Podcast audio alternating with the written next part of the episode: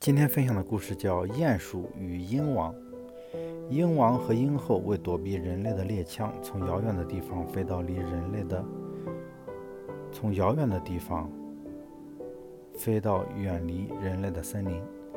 他们打算在密林深处定居下来，于是就挑选了一棵又高又大、枝繁叶茂的橡树，在最高的一根树枝上开始筑巢，准备夏天在这儿。抚养后代。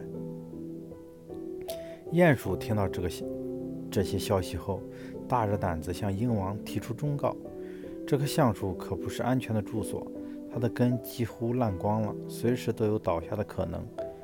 希望大王和王后不要在这里筑巢。鹰王和鹰后觉得很好笑，这真是咄咄怪事。我们是什么人？还需要鼹鼠来提醒你们这些躲在洞里的家伙。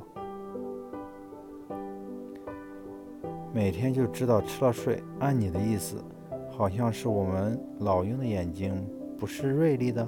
你是什么东西，竟然敢跑出来干涉鹰大王的事情？鹰王根本瞧不起鼹鼠的忠告，立刻动手筑巢，并且当天就把全家搬了进去。不久。鹰后孵出一窝可爱的小家伙。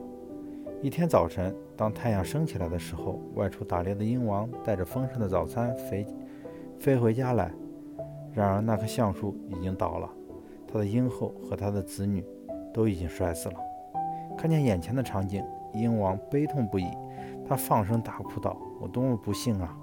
我把最好的忠告当成了耳边风，所以命运就给予我这样严厉的惩罚。”我从来不曾料到，一只鼹鼠的警告竟会是这样准确，真是怪事。鼹鼠谦恭地答道：“你想一想，我就在地底下打洞，和树根十分接近。树根是好是坏，有谁还会比我知道得更清楚呢？